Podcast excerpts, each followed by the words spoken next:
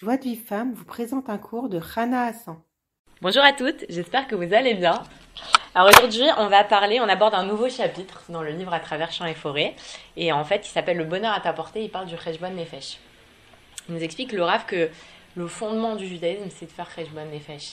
Et donc, euh, le plus on peut rajouter dans sa, dans sa, dans sa, dans sa des doutes sur le Rejbon Nefesh, plus on s'élèvera euh, infiniment euh, là-dessus.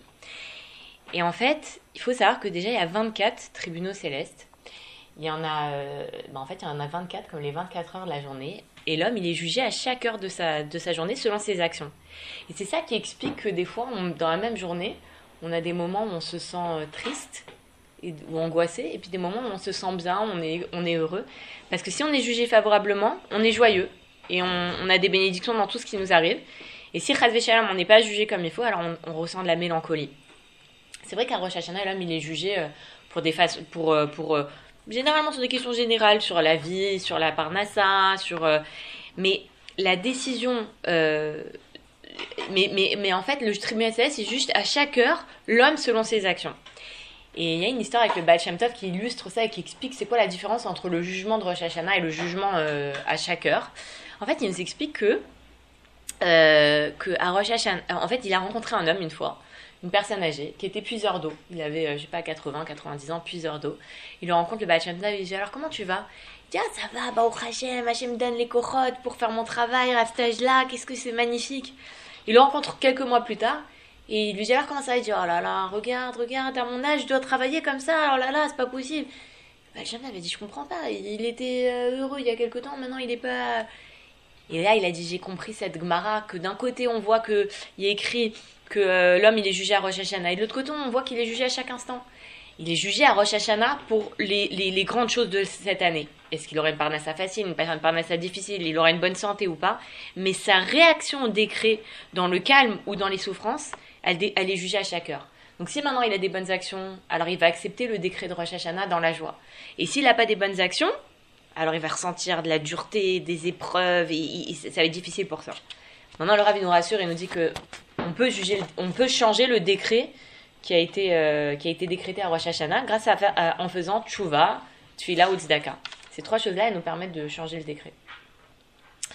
Et, euh, et même ça, ça peut expliquer aussi des fois pourquoi que un couple, par exemple, ça peut expliquer pour la personne qui a dit qu'elle est joyeuse ou malheureuse euh, pendant la même journée.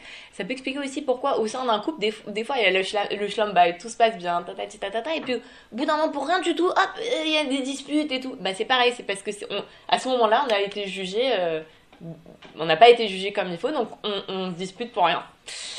Euh, il faut comprendre que là, il nous explique le que la moindre de nos souffrances, elle est, décrétée par le tribunal céleste. C'est-à-dire que même si maintenant il y a un, ça me gratte quelque part, eh ben c'est une souffrance et ça, a une raison. Et on dit dans l'Agmara, et pourquoi? Pour nous faire faire, tu vois. Et dans l'Agmara, il y a écrit, ou dans, la Mishnah, je sais pas, c'est quoi une, souffrance?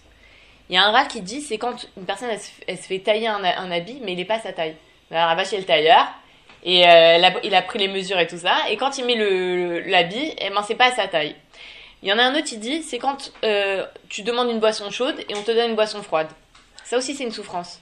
Il y en a un autre qui dit, quand tu mets tes habits à l'envers. Ça aussi, c'est une souffrance. Il y en a un, il dit, quand tu mets ta main dans ta poche, tu cherches trois pièces et que tu trouves que deux pièces c'est une souffrance. Et ça, c'est une souffrance. Chaque difficulté, même si elle est toute petite, c'est une souffrance qui est envoyée par Hachem. Et il y a une raison à ça, c'est qu'on doit faire tchouva sur quelque chose. Il n'y a pas de hasard. Il faut comprendre que c'est ça qui nous explique le rêve, c'est qu'il n'y a pas d'hasard. S'il m'arrive quelque chose et que j'en souffre, il y a une raison derrière. Et ça provient du décret, du décret divin. Et, si maintenant moi je crois, que c'est de ma faute à moi que je souffre, ou, ou c'est parce que j'ai pas de chance, ou c'est à cause de l'autre, ou, ou, quoi que ce soit, ou que c'est dû au hasard, ça c'est une grande erreur. Parce que euh, parce qu'après la personne elle s'en veut, elle est amère, alors que non, c'est, c'est, c'est, ça vient d'Hachem. Il, il il nous donne un exemple, le Rav, il nous dit c'est comme si maintenant un enfant, il a fait une bêtise, son père il le punit, et l'enfant, au lieu de, de, réfléchir, se dit qu'est-ce que j'ai fait, pourquoi mon père il m'a puni, il faut que j'ai fait quelque chose de pas bien, il faut que je corrige mes actions. Il, accuse son frère et dit ouais c'est ta faute, c'est pour ça que papa il m'a énervé contre moi parce que c'est à cause de toi. Alors le père il s'énerve encore plus. Il dit non seulement tu fais pas, tu changes pas tes actions, mais en plus tu te disputes avec ton frère. Mais c'est pareil, nous quand Hachem il nous envoie une souffrance, c'est qu'il y a une raison et il attend quelque chose de nous. On va pas dire que c'est la faute euh, à nos parents ou c'est de la faute de Après, il nous dit le grave qu'il y a une autre erreur. C'est quand la personne, elle pense que ce qui lui arrive, ça vient d'Hachem, mais il pense qu'Hachem, il il est injuste. Ça aussi, c'est- problématique. On doit croire que ce qui nous arrive, ça vient d'Hachem, et c'est juste, je le mérite. Ce qui m'arrive, je le mérite. Pas parce que euh, je suis pas quelqu'un de pas bien, mais que Hachem, il veut m'apprendre quelque chose. Si maintenant je me dis, ah, ça vient d'Hachem, cette souffrance, mais c'est Hachem, il est injuste, je comprends pas pourquoi il me fait ça alors que je suis quelqu'un de bien, c'est pas comme ça qu'il faut réfléchir. Et Rabbi Nathan, il nous explique que ça, ça s'appelle le kilkul mishpat, ça veut dire de la corruption du jugement. C'est, il dit que quand par exemple les gens, ils pensent que Hachem, il agit injustement. Il y a un exemple très fréquent. Quand les gens, ils voient qu'ils ont des problèmes de parnassa, ils disent, c'est pas juste, Hachem, il attend de moi de faire, d'étudier la Torah et d'accomplir mitzvot, mais il me donne pas la parnassa. Je peux, je peux pas servir comme ça Hachem. Il est injuste Hachem de pas me donner une parnassa. Et en fait, ils comprennent pas que Hachem, il est juste et que justement, c'est voulu par Hachem qu'une personne, elle le serve dans l'indigence, parce qu'il écrit que celui qui sert Hachem, qui, qui, qui accomplit la Torah et les mitzvot dans, la pauvreté, il méritera de la- de l'accomplir dans l'opulence. Comme Rabbi Akiva. Rabbi Akiva, il a, servi Hachem au début de son parcours dans la pauvreté la plus totale. Il avait juste de la paille et tout ça. Et à la fin, grâce à Dieu, il était euh, immensément riche jusqu'à ce qu'il a offert une couronne à sa femme où il a écrit Yerushalayim Shel Zahav. Et c'est- ça, Hachem, il, fait. c'est juste qu'Hachem, il fait une personne, elle, elle doit le servir dans la pauvreté. Euh, il nous dit aussi que, voilà, pour chaque épreuve, que ce soit dans d'autres domaines, quand Hachem, il éprouve quelqu'un, il faut que la, personne, elle comprenne qu'il lui envoie pas une épreuve s'il n'est pas capable de la surmonter. C'est-à-dire que si Hachem, il met une personne dans une difficulté, aussi, même si c'est très dur, la personne, elle doit croire qu'elle est capable de la surmonter et qu'elle met- de côté son intellect. Même si elle comprend pas, c'est pas grave. Tu comprends pas, mais et la foi que Hachem, s'il t'envoie ça, c'est vraiment pour le bien et qu'il y a une raison pour ça. Et, il nous dit que même si maintenant qu'on doit surmonter, doit vivre les événements qu'Hachem a placés sur no- notre route, même s'ils paraissent insurmontables, que ce soit la pauvreté, que ce soit les difficultés, que ce soit les mauvais désirs. Et, euh, il nous dit qu'il y a beaucoup de gens qui se trompent. Ils, ils, veulent pas croire qu'Hachem il est droit. Et, et du coup, qu'est-ce qu'ils font? Ils s'éloignent d'Hachem dans leur service. Comme Hachem leur envoie des souffrances, eux, qu'est-ce qu'ils font? Ils disent Ah, Hachem, il est injuste. Et ils s'éloignent de son service. Ils abandonnent la Torah ou ils, se, ils se refroidissent dans leur service divin. Alors que le but des souffrances, c'est justement de nous rapprocher d'Hachem. C'est quand on, c'est vrai que des fois, quand on a des souffrances, on-